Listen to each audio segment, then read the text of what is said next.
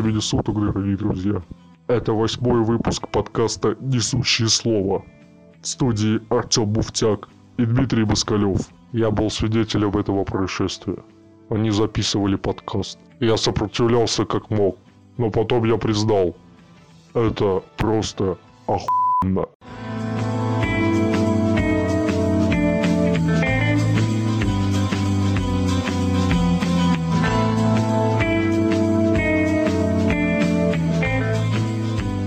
Начнем классические с новостей Руси. И новости Руси предоставил нам Александр Друзь. Спасибо.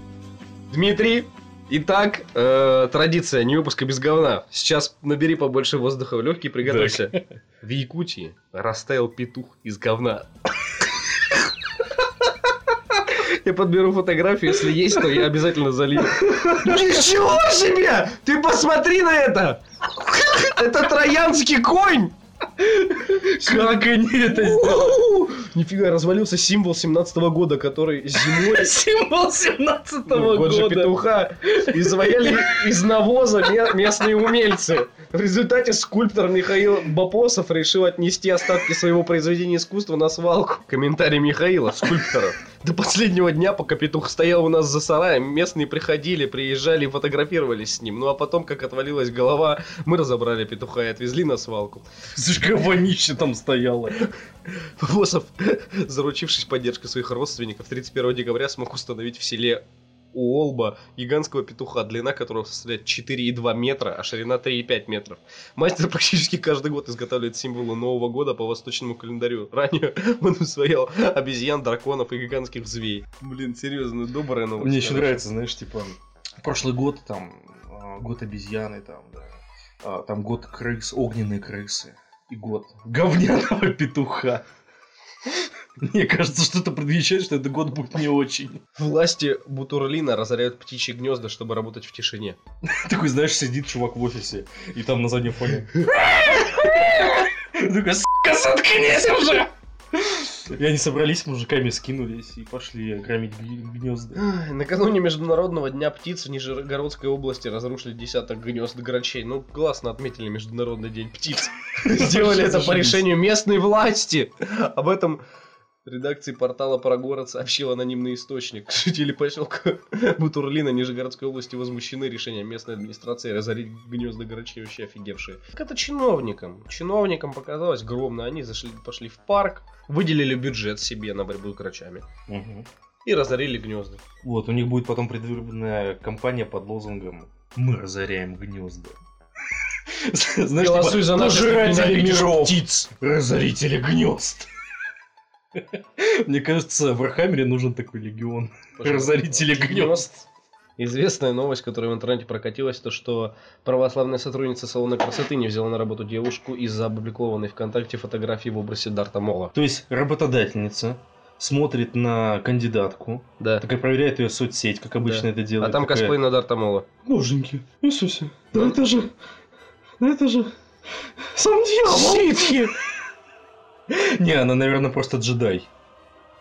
Тон-тон-тон. И прикинь, а, потом эта девушка приходит на работу, такая, ты не взяла меня на работу. Я покараю тебя за это. Весь гнев ситх уйдет на тебя. И такой, жу-жу, двойной меч Дарта Мола это достает такой, знаешь, из фарт такого Джедайский жу, и то начинается эпичная битва парикмахерская. Нет, и причем э, подходит сотрудница парикмахерской с телефона такая «Соломе! Сатана!» А, не-не-не, знаешь, как в лучших они ходят, не, они подходят в капюшонах, просто все парикмахерши стоят в круг, так как в лучшей классике комедий, а, типа музыка не у нее на телефоне, а знаешь, какой-нибудь хач э, стоит там рядом, и у него музыка на телефоне играет, он такой, знаешь, без наушников ее слушает. И типа, знаешь, такая эпичная музыка играет, они такие подходят. Не, «Бля, у, у него там, музыку у уже. него там играет что-нибудь типа Тимати, он такой, а, сейчас, секундочку. И Да-да-да. включает саунд из Звездных войн. И, и причем когда включает, поворачивается, он уже как ситх такой. Да-да-да. Новая пародия на Звездные войны.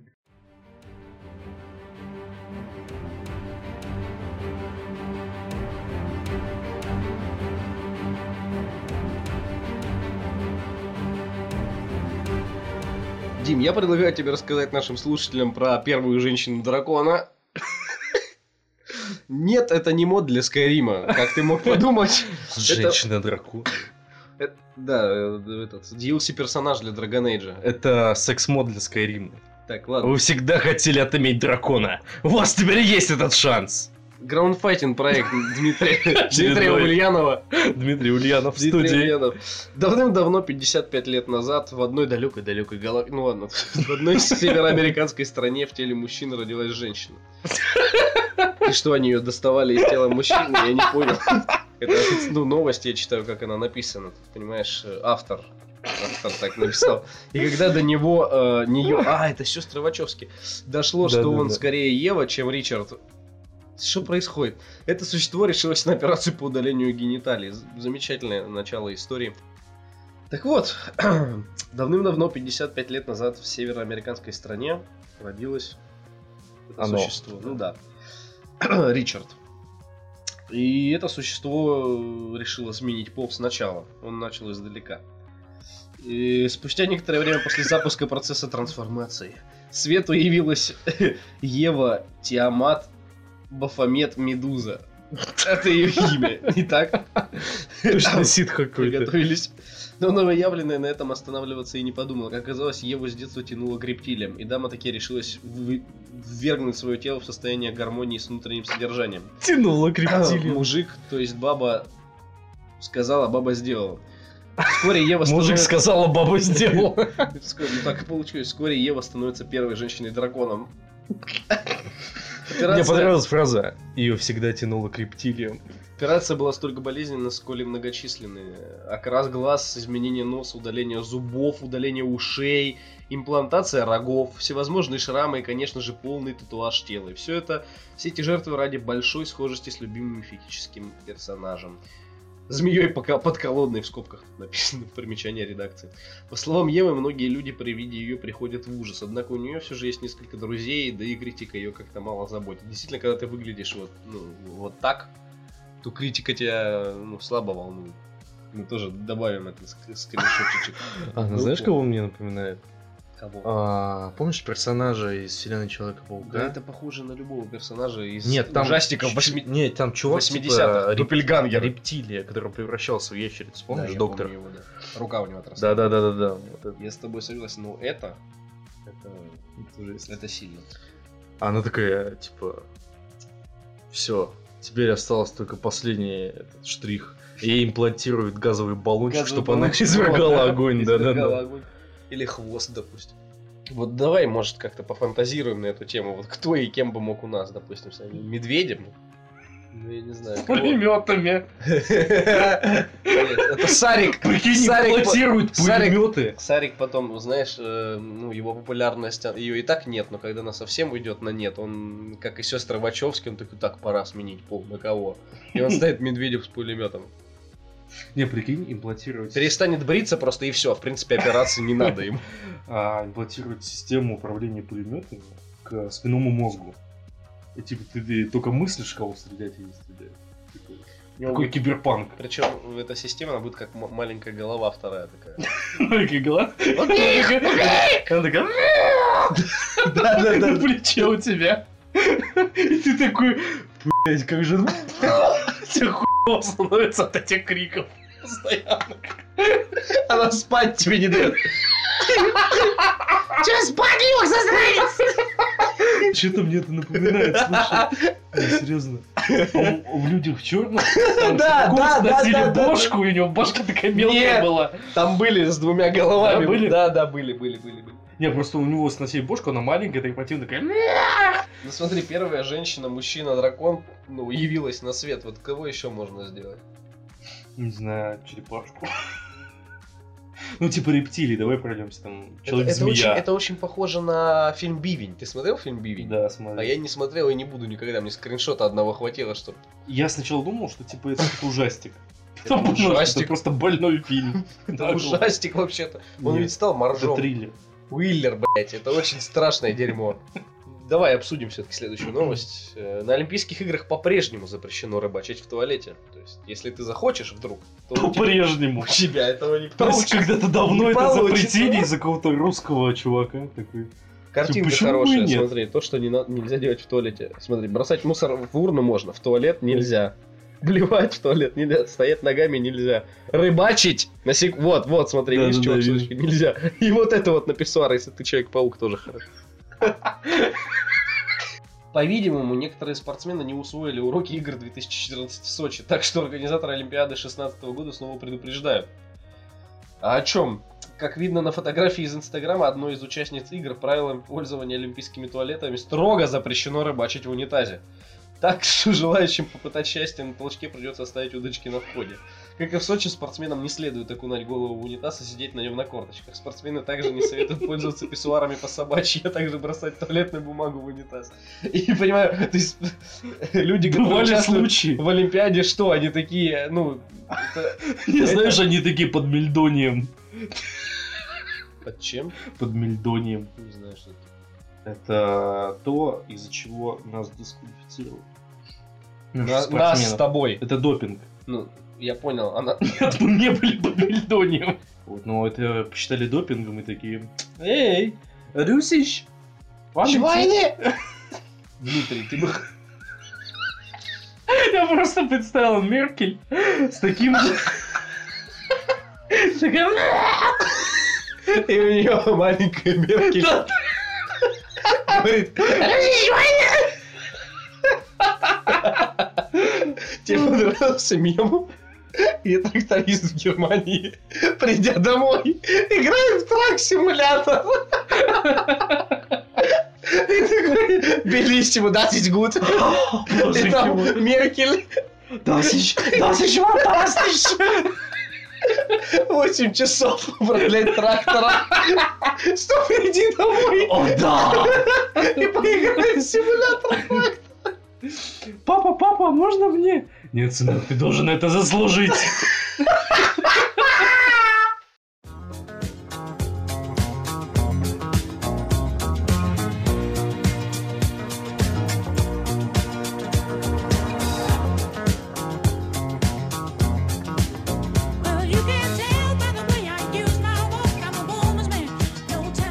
А, Ты бы хотел побывать на самой маленькой дискотеке в мире?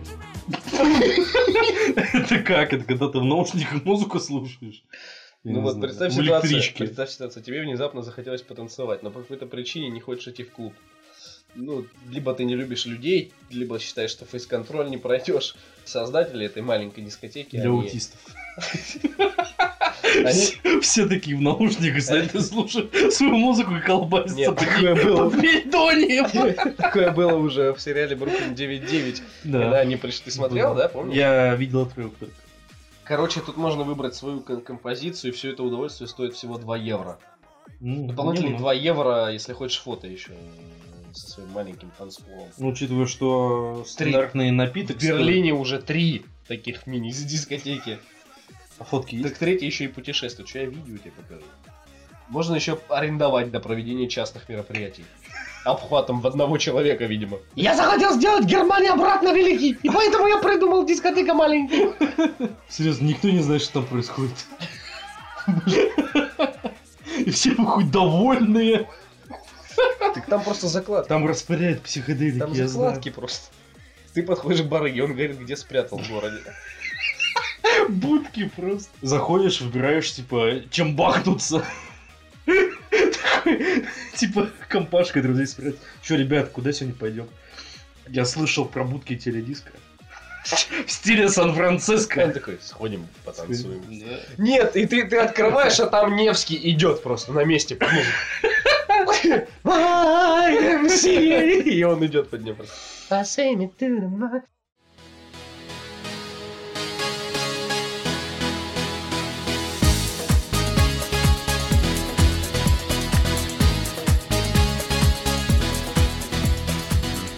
Госдуму хотят внести законопроект, согласно которому все, кто младше 14 лет, запретят э, проводить время в соцсетям. А у остальных законодательство потребует данные паспортов. Ой, да, Создавать можно было только одну страницу с вашими реальными данными и привязывать паспорт. В случае каких-либо нарушений штрафы от 1000 до 5000 рублей. Я, кстати, в отличие от тех, кто типа «О, господи, Ты с этим согласен? Я отличный проект вообще. Во-первых, все начнут бояться Красава. писать что-то про мамок, про Путина. Боже. прекратится. Да, во-первых. Во-вторых, это сразу отсеивает э, детей, которые как раз-таки видят все вот это дерьмо, как выгребную яму. Их Они все равно, вот эти они все равно нач- ну, научатся Ну, ходить, полу- да, да, обходить. Но сам факт, я считаю, это отлично вообще. До 14 лет да ничего с тобой не произойдет, Я тоже не- считаю, не что будешь это вполне нормально. какой-нибудь безопасный режим Знаешь- сделать, знаешь, для 14-летних. Говняются, возмущаются именно школьники. Ну да, да. Я сомневаюсь, что какой-нибудь взрослый человек скажет, типа, что это за хуй? Не, в натуре, до 14 лет у тебя, ну, серьезно, психика формируется. Ты можешь так вообще ее под- подгадить, и я Да. даже не в том смысле, что ты станешь больным ублюдком, а Нет, потому что у тебя станешь моральный... рэпером. Нет, то, что у тебя моральные принципы, они размываются. Вот приколись, этот 12-летний пацан из школы приходит и на 2 идет, а там вот эта разруха, говно и все остальное. Ну что реально тебя просто... Или ранее... Из человека э, делать тебя биомусором. Ну что-то типа такого, да. Ну МДК, и ладно еще. Ну, ранний, я имею в виду, самый жесткий. Все равно, выше 2 я сомневаюсь, что можно скакануть. И я вот считаю, что отлично. А можно? Было дело? Ну ладно. Просто там не миллионы подписчиков. Были, да? Это Где? из серии фанатов группы Яроша, знаешь. Ну, кстати, мне кажется, фанаты группы Ерша это образованные люди спокойно, которые могут воспринимать этот панк как Не, мне кажется, это вот как раз такие, знаешь, 30-летние, точнее уже под 40. которые ходят туда мужики, чисто которые панковали Да, в да. 80-х, де- ну, 90-х, скорее, начало 2000-х. Вот, и сейчас такие, типа, на работе такие сидят в офисе. Вот потом... Эх, сейчас бы в подвал сходить, по- потом, послушать да, гранжа. потом, короче, одевают наушники. Дмитрий, давай подытожим. В итоге мы... Я считаю, что мы за этот законопроект. Нечего делать в сети детям. Я имею в виду именно в той сети, про которую мы с тобой говорим. Да, Соцсети, вот это разлагающее, аморальное все дерьмо, которое ребенка может действительно пошатать его психику. С Даже- 14 лет пусть сидят, серьезно. Это уже порог, за который, я думаю, ладно, фиг с ним. Такое случится вряд ли, но даже если социальную сеть ВКонтакте Привяжут приведут к паспорту хотя к бы. тому же уровню, что и портал госуслуг, то в этом ничего плохого не будет. Ну да. На самом-то деле. Если, понимаешь, ты не какой-то там экстремист, а, Если ты этого или не ищешь, сатанист, да. там, Да, я да, не да, знаю, да, да, то тебе не бояться нечего просто. Ну, этого законопроекта, да, ты на него абсолютно... Ну, серьезно, то есть я без шуток, блин, не знаю про каких-нибудь там инвалидов или еще проживу спокойно и, и даже лучше будет.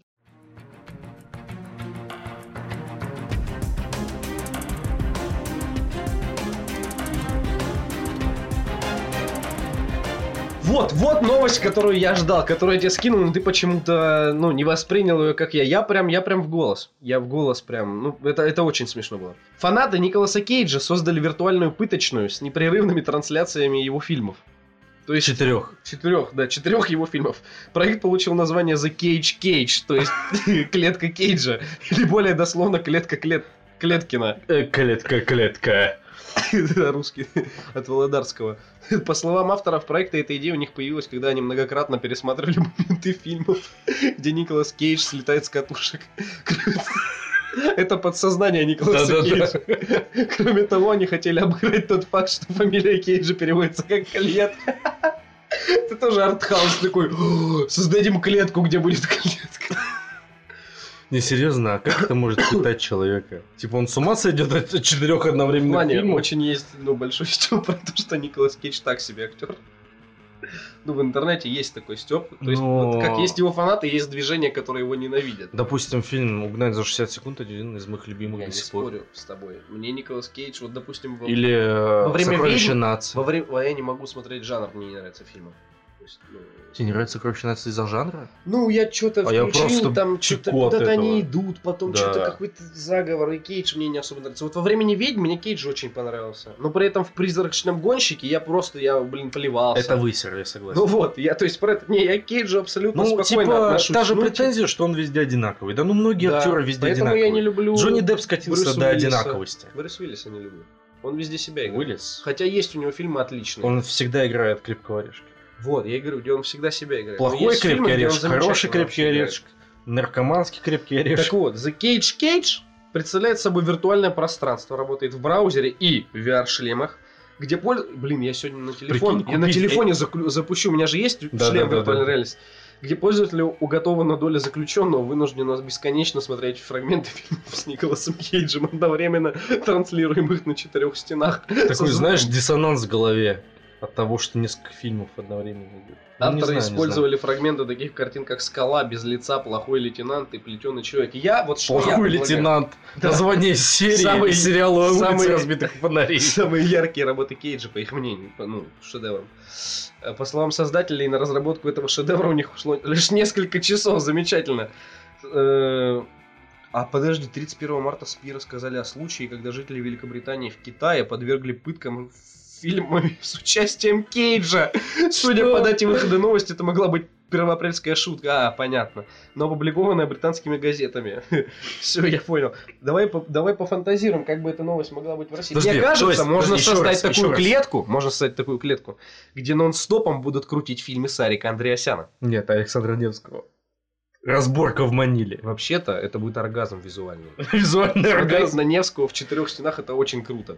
Я, бы- бы, я бы туда ходил расслабляться, потому что он же губы вот так вот делает и стреляет. Я бы ходил туда на полчаса, знаешь, просто поржать. Ну, отдохнуть, где он... Комната смеха. Да-да. Я посмотрел этот же Невский форсаж обзор, где он э, сидит за рулем и выпускает из бампера ракеты. You wanna play? Э, Let's play! Это когда этот... Ты сидишь, а тебе из прошлого, типа, вот эти все... Помнишь? Приходит сооб- Нет, сообщения, как из Интерстеллара. А, да-да-да-да-да. Ну, типа, такую же создать с виртуальной реальностью. И, типа, тебе Невский обращается. Такой прикол уже был, где Невский обращается в бэк-комедию. Так я про это сейчас и А, говорю. И, типа, нет. виртуальной реальности это сделать. Ты видишь, ты хочешь виртуальную реальность, где пытошная четыре стены и там фильмы Невского. А вот представь Сарика Андреасяна картину. Или «Голубой огонек» разных годов, где Басков поет. О боже. Представь себе. Нет, это не пыточное. Клипы, клипы, клипы с РУ-ТВ российских исполнителей, вот стиль собачки, а ты такой красивый с бородой, вот четыре стены, и ты там сидишь и не можешь выбраться. И это все, и это все еще одну песню-то выдержать сложно, а там четыре, они параллельно идут, зацикливаясь. Потом к тебе лично приходит Лепс. Не, а вот если серьезно, Ну-ну-ну. с чего бы я действительно мог сойти прям с ума, это, допустим, не включать а, одновременно несколько фильмов, Мгм. да, а включать в какой-то определенной последовательности, допустим, сначала более легкий, потом еще более жесткий и так далее, и так далее. И такие, знаешь, артхаусные фильмы типа Антихриста. Без Вот тогда бы это. я чокнулся нафиг. Ладно, ну ты подошел серьезно к этому, прям очень. Не, просто. типа реально пыточное, прям как это можно было бы продумать. Надеваешь вир- очки виртуальной реальности на человека. HTC Да. Vive такие. Типа, знаешь, такие китайцы свою замутили и пытают людей. Вот, и ты там смотришь артхаусное кино, потом снимя- с- снимают этот э, шлем, и ты вообще ни слова сказать больше не можешь. Не, нарезка с этим из дома 2 вот с этим идиотом. Потому что ты не мог Ты вылезти из серьезно? своего подсознания. Ты серьезно подошел к этому вопросу, я ждал от тебя шуток, а тебя вон как накрыло. Так вот, не, замечательно, просто, ну, мне понравилось. Взяли, создали пыточный. Мне кажется, там сам Николас Кейдж туда заходит периодически.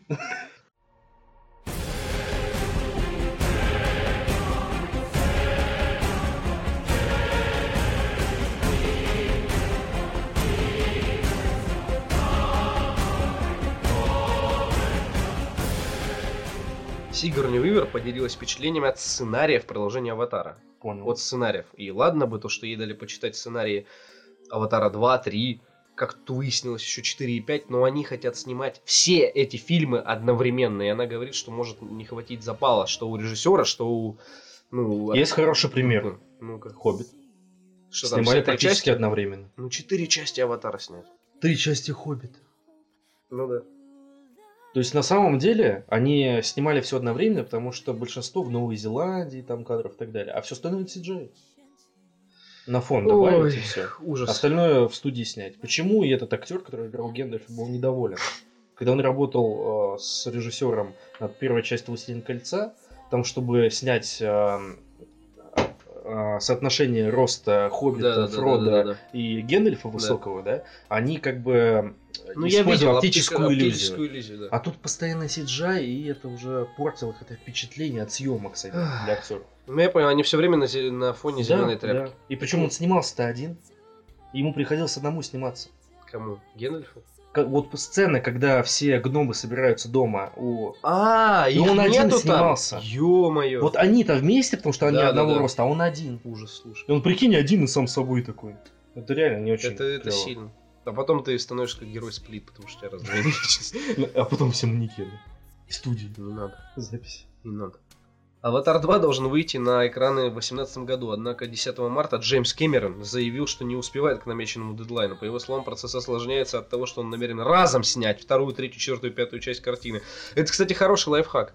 Он такой, ну что, ты снял вторую часть? Не-не-не, я не успел. Они такие, почему? Он такой, спокойно. Я не успею, потому что я снимаю еще третью, четвертую и пятую часть. Ты знаешь, не успевает, и я отмазу тупейшую придумал.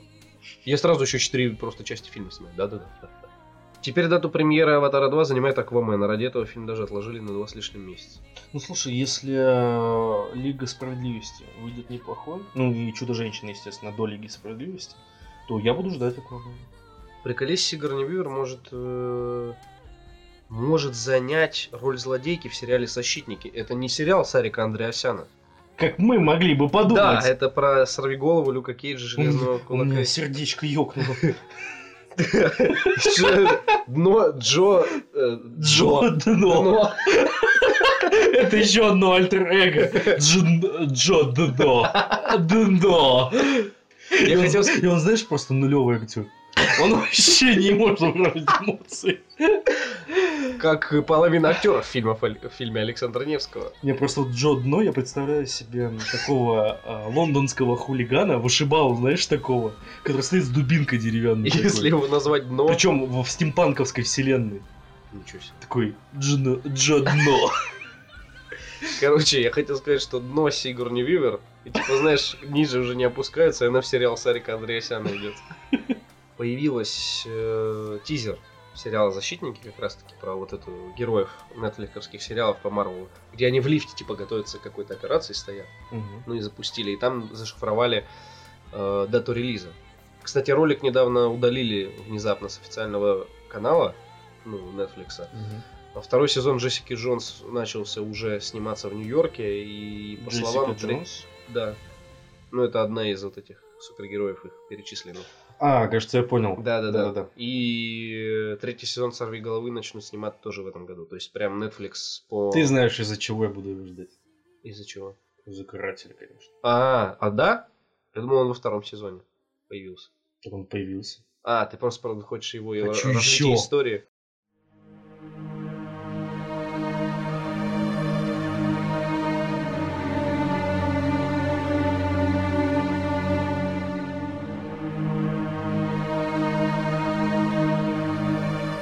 Ты слышал о том, что российско-венгерская команда моддеров собирает свой собственный сталкер на CryEngine 3?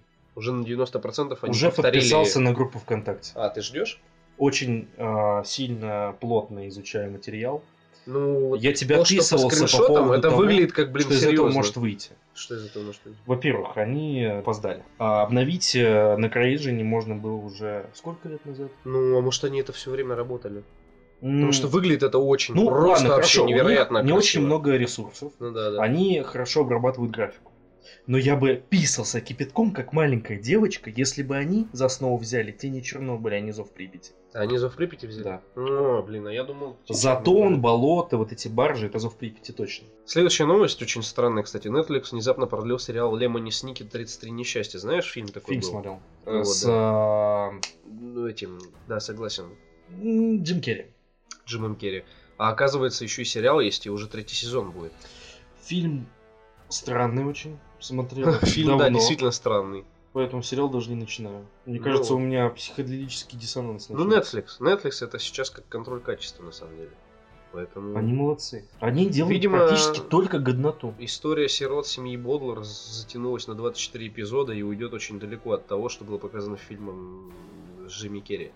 Сериалом, напомню, занимается режиссер «Людей в черном» Барри Зоненфельд и знаменитый художник... Бо- Просто любую берешь немецкую еврейскую фамилию и читаешь. Немецко-еврейскую фамилию? Ты сейчас что сказал? Ах ты. Гребаные зомби-антисемиты!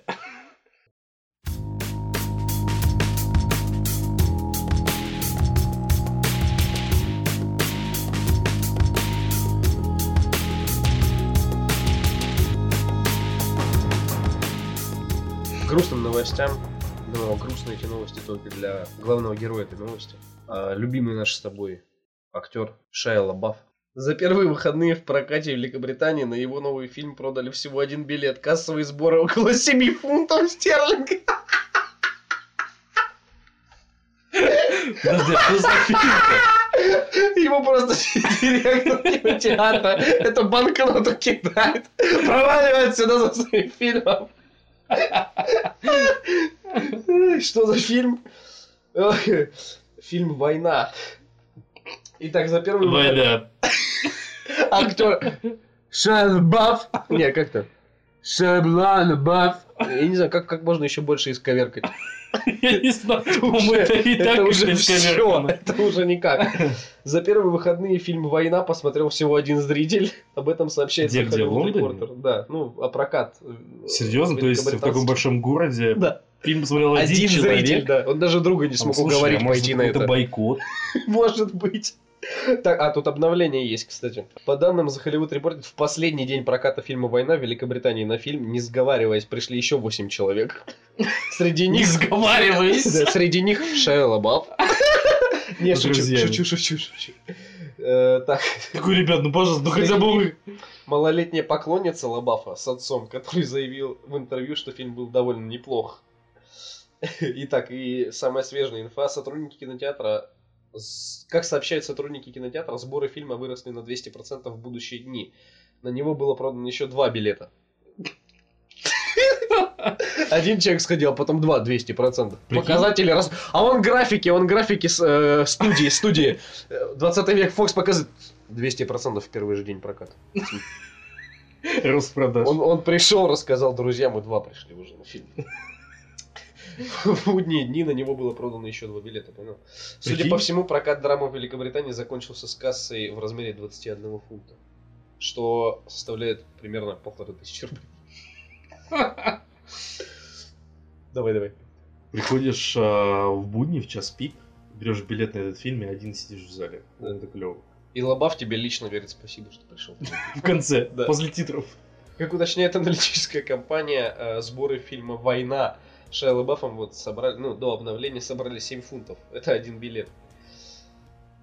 То есть Ну, как-то картина вышла в ограниченном прокате в одном зале, ну, однако не смогла заполнить даже его. Как отмечает The Hollywood Reporter, фильм также был доступен в сети и не должен быть ста- стать кассовым хитом в традиционных кинотеатрах. Однако никто не ожидал, что он привлечет настолько мало зрителей. По данным издания, в зале, расположенном в британском городе Бернли, картину крутили как минимум до вторника. Война рассказывает о ветеране войны в Афганистане, который страдает от посттравматического синдрома. Помимо Лабафа в ней играет Гарри Олдман, Джайан Кортни и Кейт Мара. Не знаю, кто остальные, но это говорит о том, что там и актеры хорошие, и Лабаф, в принципе, с именем.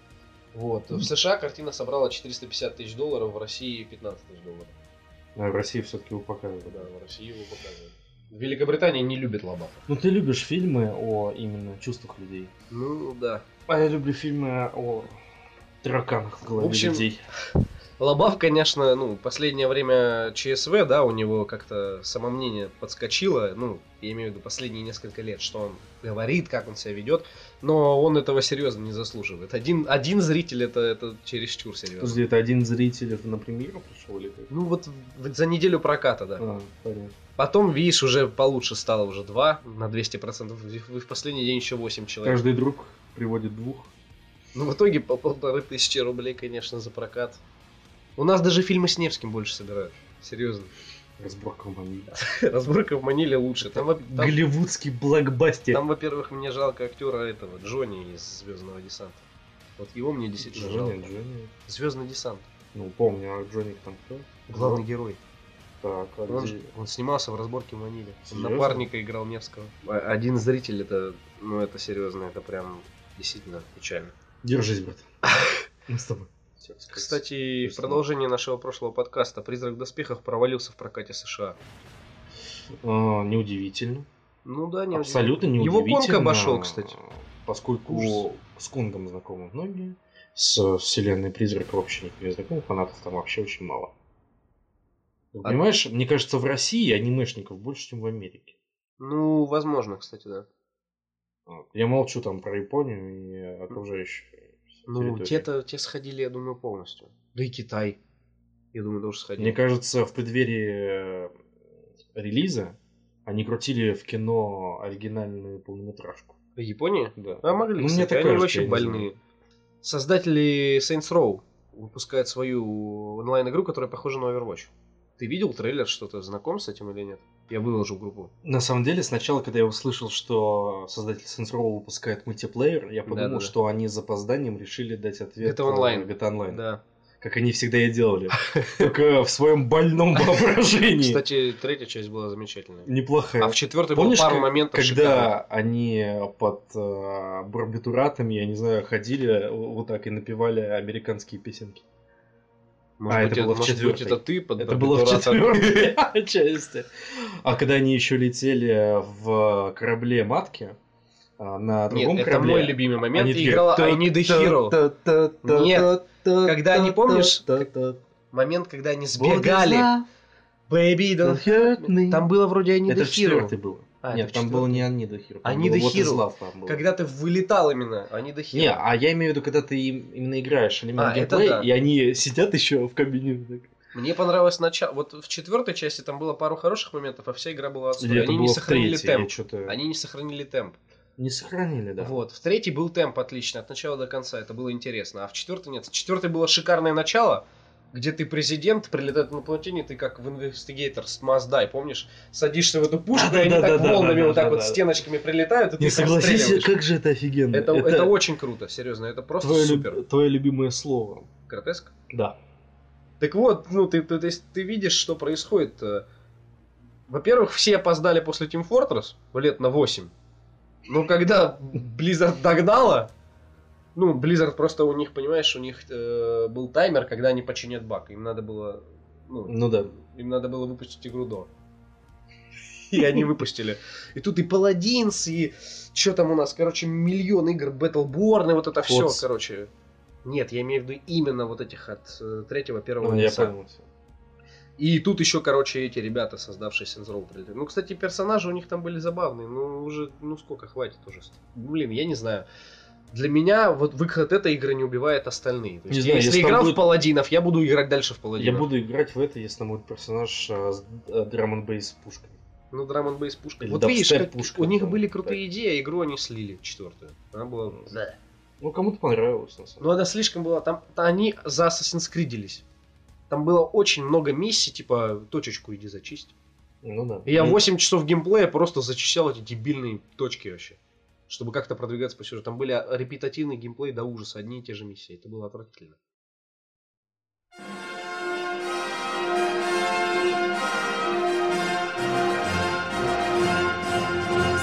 Свершилось, свершилось, мы в космосе взяли разбег и к звездным вершинам. Итак, уважаемые слушатели, у нас есть чем поделиться. И первое, наверное, о чем мы вам хотим рассказать, я сходил на время первых. Я не дотерпел до 12 апреля, я хотел в день космонавтики, понимаешь? Ты ну, еще раз знаменательно. ходишь со мной. Хорошо. Знаменательно. Обещай мне. Обещаю, все договорились. Так вот, э, уважаемые слушатели, нам есть что вам рассказать. Я сходил на время первых. Я не дотерпел до Дня космонавтики, чтобы знаменательно отметить этот день. Вот, допустим, в прошлый раз на День космонавтики я ходил на концерт смысловых галлюцинаций, который был посвящен, у них программа была «Космос наш», посвящена была Дню космонавтики. Земля в иллюминаторе. Это другие, другая группа Дмитрий. Ну, я имею в виду, что я каждый день космонавтики как-то интересно, ну, провожу. Ну, теперь я не дотерпел, в выходные так получилось, что у меня выпала возможность сходить. И я сначала расскажу о своих переживаниях, которые у меня были при просмотре трейлеров. И расскажу, почему мне очень понравилось. И как бы все замечательно. И то, чего я боялся, этого не произошло. Мгм. В трейлере меня смутило некоторые моменты. Э, Первый очень меня смущал, это как э, в трейлерах, получается, вырезали все моменты, где ну, актер, играющий Леонова, Миронов, Да. он представал в, образе э, такого безрассудного, бесстрашного героя. Я подумал, что сейчас э, снимут фильм, в котором герой будет представлен как в американских фильмах, знаешь, такой пафосный, не боящийся ничего, такой бруталь, Да-да-да. бруталистый брутал. Вот, и я думаю, ну, а я видел Леонова, ну, на Да-да-да. конференции, слушал его, ну, ну, такой замечательный, светлый человек. Совершенно не похож. Нет, он этот образ. действительно, он может быть так себя и вел, ну, как бы, настолько он был бесстрашный, но, Но не по-хорошему, безрассудный. не пафосный он был. А в трейлерах чуть-чуть, ну, так, знаешь, такой м, привкус пафоса был. Но это не оправдалось. То есть они просто так получилось, что они вырезали в трейлер самые вот такие моменты блок... блок- блок- Ну, блокбастерные, да, чтобы Классика. привлечь народ, чтобы привлечь людей, которые как раз-таки пошли не потому, что им интересно посмотреть, как это было, а типа, о, зрелищное кинцо. Об этом у меня отдельный момент будет, Гарри потому что я встретил этих людей в зале. Актеры отлично сыграли, там нету вот того, чего я боялся, и впечатления у меня замечательные. Ну, соответственно, мои опасения не оправдались, к, ну, к счастью, и мне очень понравился фильм. Что хочется сказать? Э, Актеров, которых подобрали, они действительно отлично играют. То есть к актерской игре нет никаких претензий. Единственное, там генерала играет чувак такой, похожий на генерала слишком. Ну, то есть он там картонный вообще кирпичом. То есть он отыгрывает генерала, как я не знаю, даже в реальной жизни так генерал себя не ведет. То есть он прям такой, мы должны там, это самое, вот. Ну, то есть вообще безэмоциональный. Э, Это актер. Все, остальной каст отлично вообще. Кар- Нет, ну, может, актер-то он неплохой, просто ему прописали роль. Ну, я его не видел Какую? в других фильмах, не- А, в я в понял. другой роли. Ну, Когда я вижу этого актера, то вот он, он играет в сериалах русских э, генерала. И играет только генерал. Только генерал, может, это какой-нибудь подставной генерал, но не суть. И актеры все отлично справились с ролью. Э, А, и вот единственный еще такой момент, но э, не, не- не в трейлерах меня напугал, так просто. Там же Беляев, ну, в полете был вместе с Леоновым, и вот мне показалось, ему мало очень экранного, даже не, то, не столько экранного времени выделили, сколько они не раскрыли его. Как, э, ну, как характер слабо личность. показали, да. То есть Леонова, ну, все понятно, он выходил в открытый космос, и фильм, ну, соответственно, посвящен его подвигу. Но они же с Беляевым вместе и показывают, но там просто так получилось, что они дали такой потенциал, чтобы раскрыть Беляева, ну, вот, показать его характер зрителю. И как-то, мне кажется, не до конца дожили. То есть Леонов, ну, персонаж в этом фильме Леонова, он затмил собой Беляева. Ну, это такой просто, знаешь, может, мне показалось, может быть, это ну, сугубо мое субъективное мнение. А так замечательно, во-первых, э, Бекмамбетов здесь фигурирует не как просто имя, а действительно видно то, что режиссура, вот честно, она, ну вот постановка, режиссура, она на уровне вот действительно, ну это клише, ну знаешь, я просто не хочу говорить вот этими фразами, потому что слишком часто нам это говорили, Мгм. слишком часто обманывали зрителя тем, что говорили, вот, новый российский фильм. Притяжение, кстати, также, также его рекламировали. Это ответ американским блокбастерам. И в итоге пф, Ответ дню- независимости. независимость и так далее. А здесь, здесь действительно это снято очень качественно. Картинка просто очень сочная.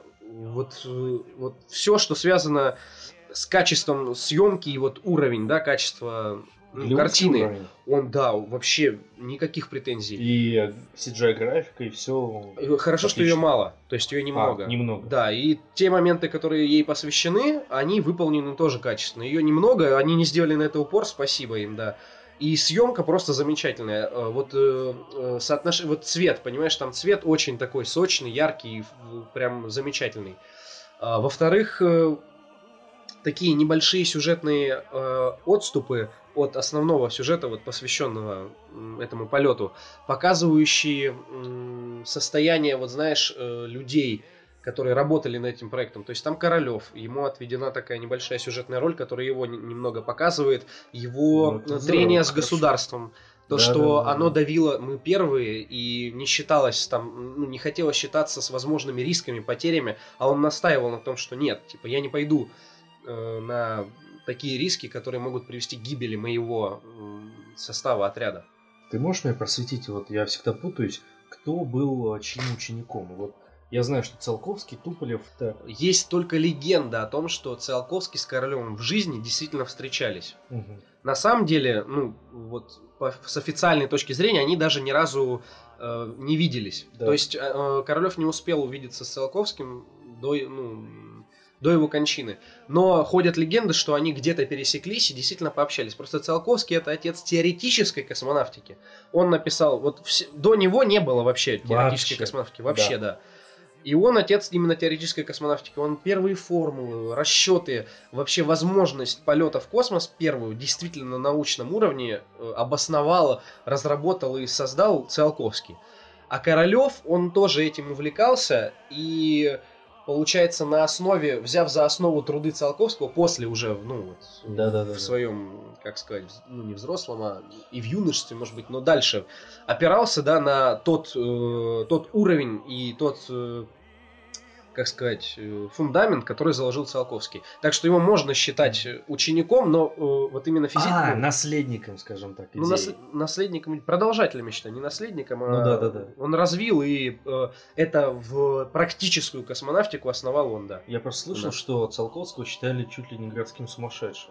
Ну, к нему его- относились от его идей, да. Ну, ты представь, люди там, я не знаю, там биологию только начали развивать и понимать какие-то вещи, которые нас окружают, а тут приходит Циолковский и начинает задвигать о полетах в космос. Естественно, ну нет, не настолько, к нему никто не относился как к сумасшедшему. Да? Он просто, он, он настолько был э, отдавал свою жизнь, полностью посвящал науке, что его не могли просто понять люди. То есть он, допустим, в юношестве, он э, жил в Питере, если я могу ошибаться, в, ВУЗе. Вроде, вроде тогда ВУЗ был в Питере.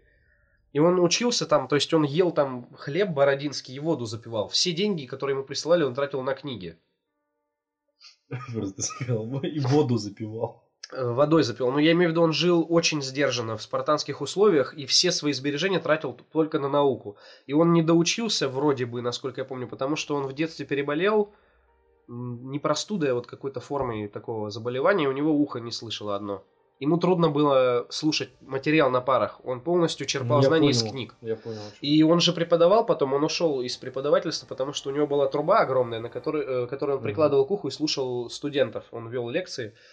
И, э, то есть, ну, его, не думаю, что его кто-то сумасшедшим считал, это какие-то действительно легенды. Нет, может, Просто просто, был какой-то период в его жизни, возможно, уже под конец, когда он... Ну, под посвя- конец, наоборот, его уже полностью. признали как ученого. А, ну значит не под конец, наоборот. Может быть, в раньше. начале, да. Но я просто, видишь, не могу Я, тебе ничего сказать, я не сталкивался. могу таким- с ошибаться, но я смотрел телек и показывали какой-то фильм, то ли э, биографичный какой-то, ну, что-то такое. И там рассказывают как раз о Циолковском. И там, типа, он ехал на велосипеде, а у него кидали камнями, и...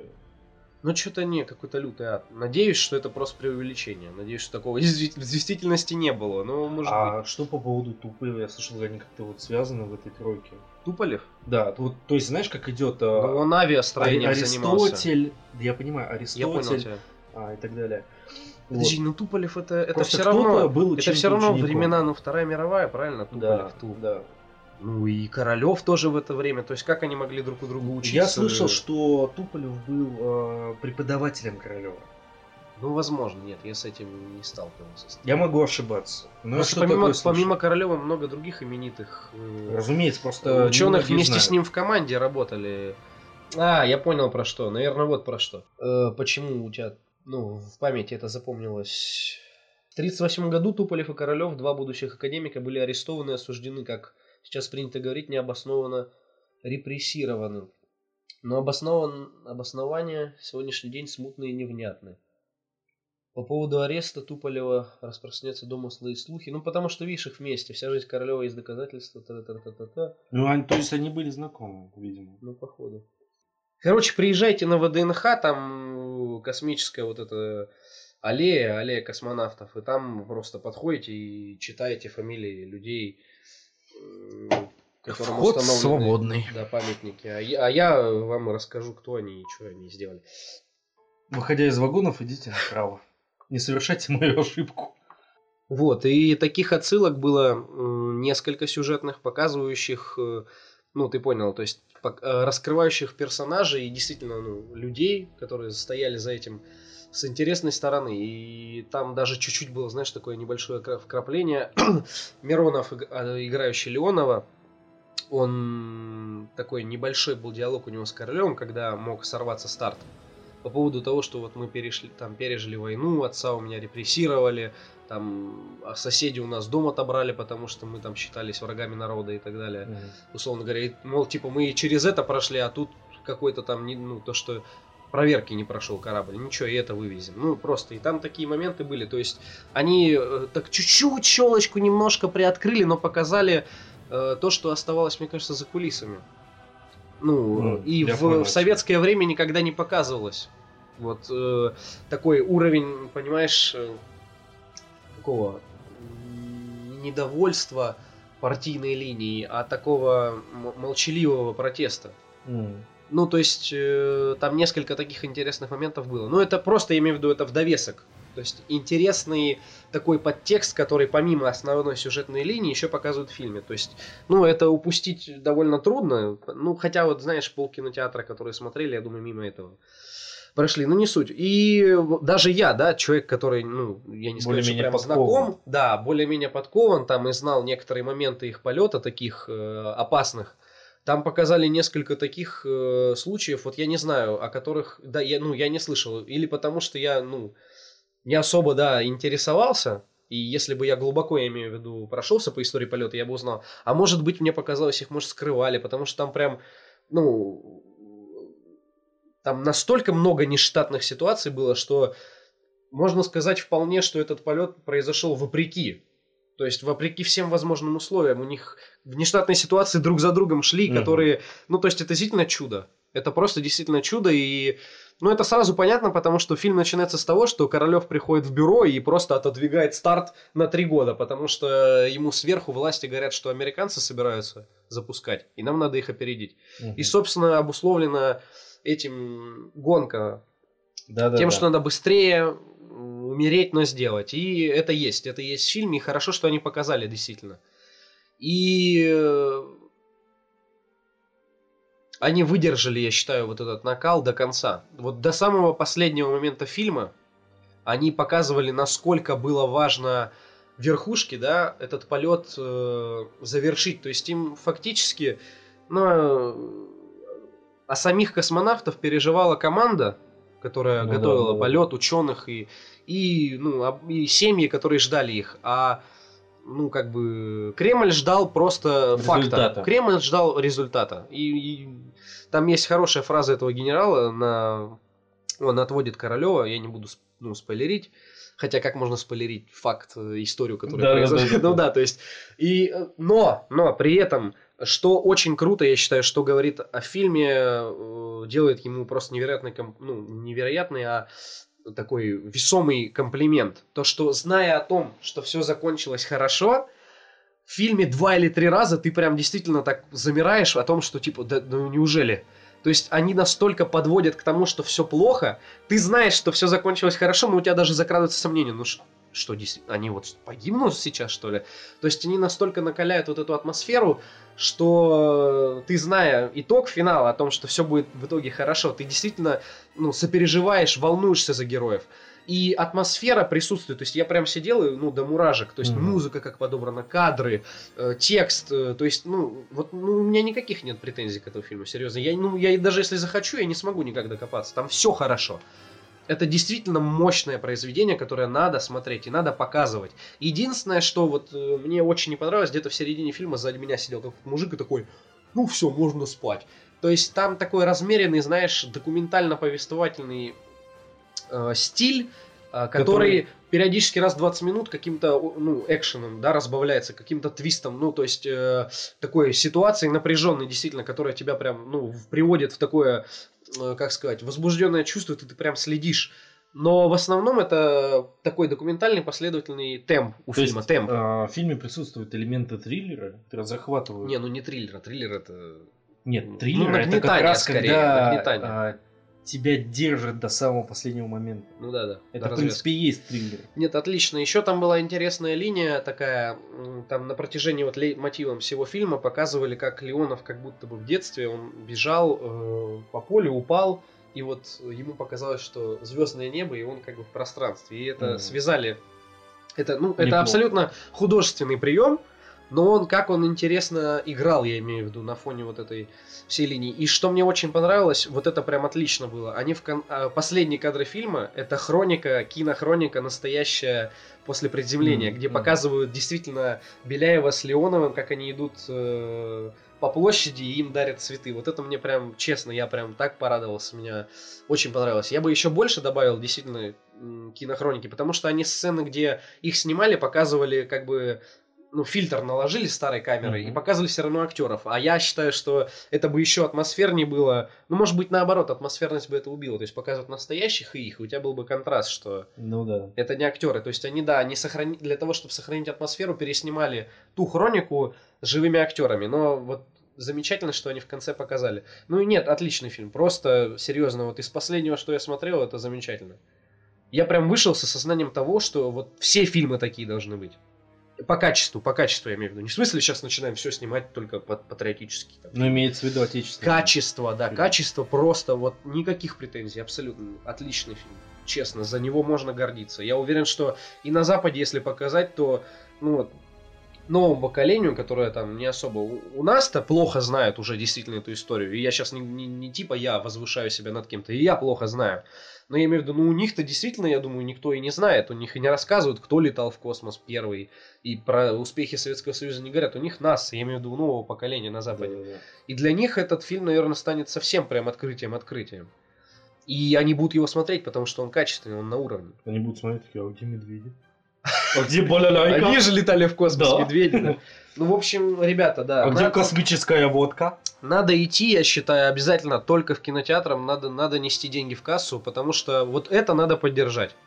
Действительно, надо сделать кассу фильму, чтобы э, люди, которые за этим стояли, увидели, что э, в фильмах такого рода есть потребность, люди на них идут, смотрят и Есть спрос. больше. Есть, есть кино. спрос, действительно, потому что пока спрос на притяжение у нас. И это печально. То есть, скажем так, предложение очень рабочее, очень качественное. Соответственно, спрос должен быть Должен, но его может не быть, потому что люди пришли, видишь, на акшон Понимаешь, смотреть. обычные обыватели, они не понимают всей этой тематики. У тебя, скажем так, субъективное мнение. Нет.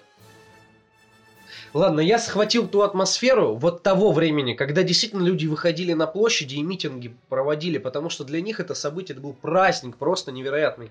И меня захватила эта э, атмосфера, то что тогда это действительно казалось невозможным. Никто этого не делал. Сейчас в космос летают люди МКС, вон с нами общаются космонавты, это стало обыденностью. А тогда никто э, об этом подумать не мог. Это действительно Это было подвигом. ты, ты мог быть отстранен, но сам факт, что это произошло, для тебя это было просто э, новой, новой какой-то реальностью. И это, ну, это было время действительно первых, это было время открытий. То есть, но сейчас нету второго космоса, который бы не был исследован. У нас есть глубины океана, которые там условно обследовали до какого-то... Ну, до Кстати какого говоря об этом. Для- до какой-то, я имею в виду, грани. Космос, ну, околоземное пространство освоили, все. Что еще открывать? Ну, параллельный мир, я думаю. Вот если откроют параллельное пространство и туда первого, там, не знаю, казаха э, вышлют в экспедицию, вот это будет еще одно событие. То есть я имею в виду А по там масштабу... люди. Да, замечательно. По масштабу я имею в виду события, я не знаю, какое еще открытие можно сделать. Все. Вот тогда это был просто, это, это- ну, это Взрыв другая реальность, да. И я эту атмосферу получил. Я вышел и насладился, и замечательно. Ну вот я сказал о том, что обычному обывателю этот фильм не интересен, Интересен. как э, Интересен, биографическое кино. Ну. Интересен скорее как блокбастер, да? Но с другой стороны, а, ты, по идее, более требователен был к этому фильму. Я был требовательным. Вот, серьезно. Я боялся, что если сделают ты блокба- остался полностью доволен, Абсолютно вообще никаких претензий. то я считаю, что фильм прям удался. Нет, замечательно, честно. Просто, ну, ну я не знаю, Ну, что сказать. если это будет- надо, надо на это идти, надо это смотреть. я с тобой согласен по поводу кассовых сборов. Если будет возможность, я и сам схожу. Вот, надо сходить. на большом экране. Если у тебя будет время, зайди. Ты, Ну. ты получишь удовольствие, честно. Это, это просто это уровень, серьезно. Это прям. Я не ну, мне не сравнить не с чем, понимаешь? Ну серьезно. То есть за последнее время я не могу вспомнить что-нибудь на таком же качественном уровне. Ну просто не могу. Ну, может быть, дуэлянт был хороший, говорят, но я его не смотрел. Ну, это хорошая тенденция, согласись. То есть, обычно у нас э, фильмы про войну. Ну да. А Так ладно бы их снимали еще про хорошо. космос. Да? Я считаю, это здорово. Хорошо, если отлично. а, с- Так больше бы. Если эта тенденция продолжится. Почему так поздно будут- добрались до этого, Дмитрий? Но Мы 2016 сейчас должны год. говорить не о том, что это поздно, а о том, что хотя бы это началось, Началось, понимаешь? Мы должны Хорошо. быть довольны. Я доволен. Спасибо Марии, которая поддержала мне компанию.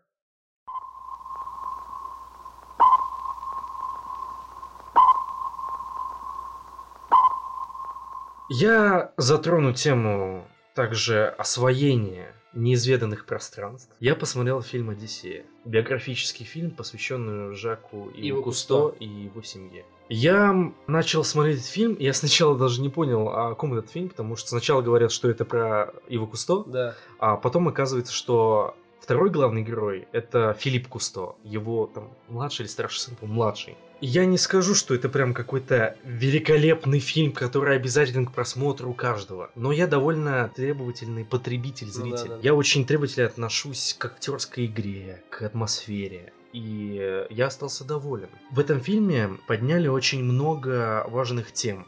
Скажем так, то правительство американское, ну и вообще мировое правительство, относилось э, к освоению мирового океана без энтузиазма. Это Ну им да. было абсолютно не нужно. У них была индустриализация. Мгм. Им нужно Ну, было Потому что космос для них был растить как, э, промышленность. Вот, это как бы новые горизонты для них был космос. Да-да-да, то есть э, так даже там типа, ну пока космос там еще не... Понимаешь, о том, как использовать с индустриальной точки зрения глубины океана, только фантасты задумывались. Им фантазии Вот. хватало. А чуваку в кабинете, вот чиновнику какому-то, ему фантазии не хватало и не на космос, а на глубины океана и тем более. Помимо того, что я знал много интересного, много нового, того, что я до этого не знал, например, то, что Жак Ив Кусто и его старший сын предлагали проект развития подводных городов, и они сделали работающую, как бы вот такую а, деревню, группу, ну, точнее подводный город для исследователей.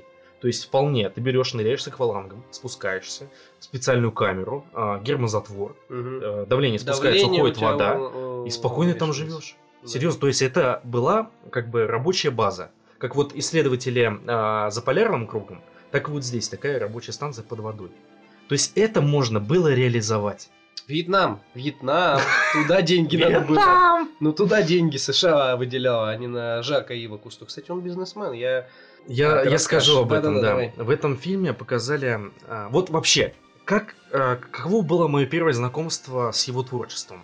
А, родители смотрели еще на кассетах а, вот эти все фильмы Жака Ива Кусто. Это был такой перво, первопроходец жанра IMAX э, фильмов у- у- от Discovery. В IMAX же Да-да-да-да-да-да-да-да. много выходит. вот это Подводный мир. Там за 10 тысяч лет. У них же это прям тоже на поток. Вот эти качественные съемки в IMAX.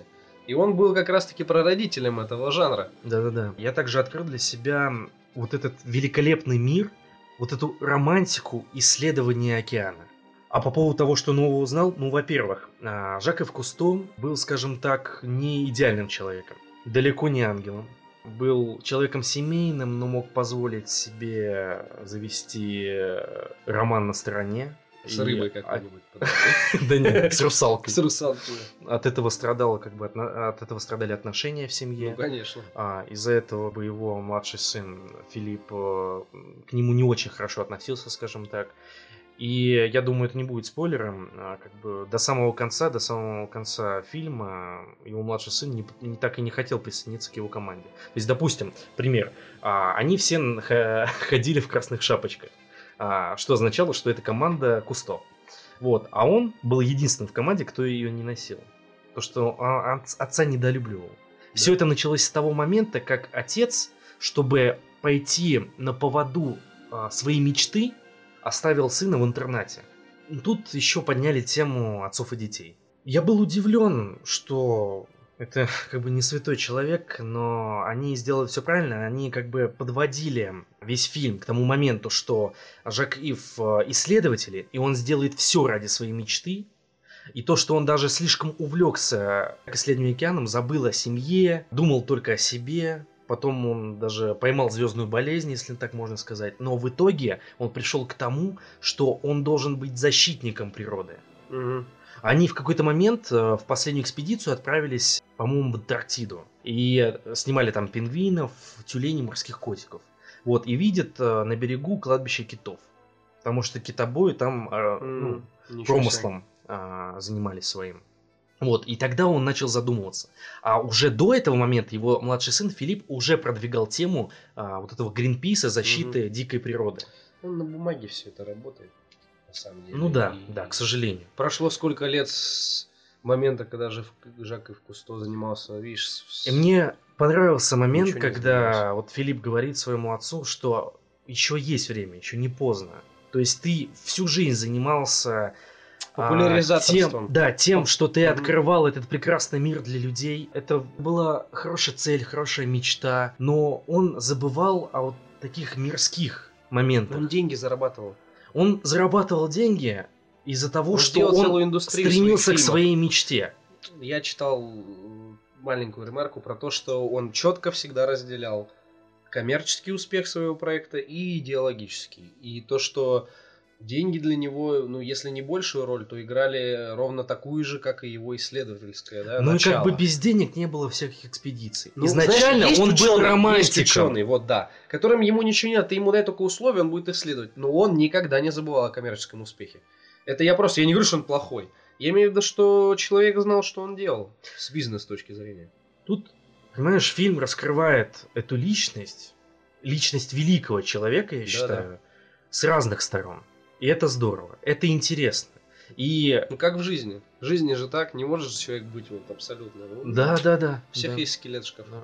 То есть он, скажем так, обычный смертный. У него есть свои э, желания, меркантильные мечты, Слабости. цели. слабости, да. Да. Вот, но все же под конец он, скажем так, одумался и сделал то, что должен был Выбрал делать изначально. Светлую сторону силы. Вот, он, да-да-да, он перестал задумываться о деньгах, постоянно думать о них. Он стал задумываться о том, что природу надо защищать, а не просто показывать. Это знаешь, как многие рок-исполнители, которые в 20 лет или там в 30 поют про секс, рок-н-ролл, наркотики, а потом ты, короче, смотришь с ним интервью, когда ему 50, и он рассказывает о том, что, ребят, надо как-то ограничивать себя, думать о здоровье. Ну, то есть, действительно, много же... А сам подавал плохой пример. Да, да, много кто вот пел о говне в свои годы, я имею в виду из рок-индустрии, кто дожил до 50 лет, они, они говорят, что не, вот, не надо было так вот делать. Не надо было. Господа, ну да. Ну, то есть, все люди, у которых... Когда мне пересадили четвертую почку, я задумался. Но это я о плох... ну, о хорошем примере, но менее таком, как сказать, объемном, да. Жаков Кусто, да, он намного больше сделал. Главный драматичный момент фильма я все же раскрывать не буду. Мгм. И думаю, если кто-то заинтересовался этим фильмом, то он посмотрит и, скажем так, оставит у себя в голове хорошие и не только различные впечатления в этом Мгм. фильме. И у него Неоднозначно. да, да, сложится определенный образ. Вот, я думаю, все равно они со мной согласятся, что этот человек сделал многое для исследования мирового океана и защиты Это дикой природы. вообще абсолютно. Да. Тут не поспоришь. Ну что ж. Во-первых, спасибо вам, что вы дослушали то, что мы говорили на микрофон до обсуждения действительно важных вещей и фильмов, которые мы подняли в сегодняшнем выпуске. И оставайтесь с нами. Это был восьмой выпуск подкаста «Несущие слово». И в студии был Дмитрий Москалев. И Артем Буфтяк. Всего хорошего. До свидания.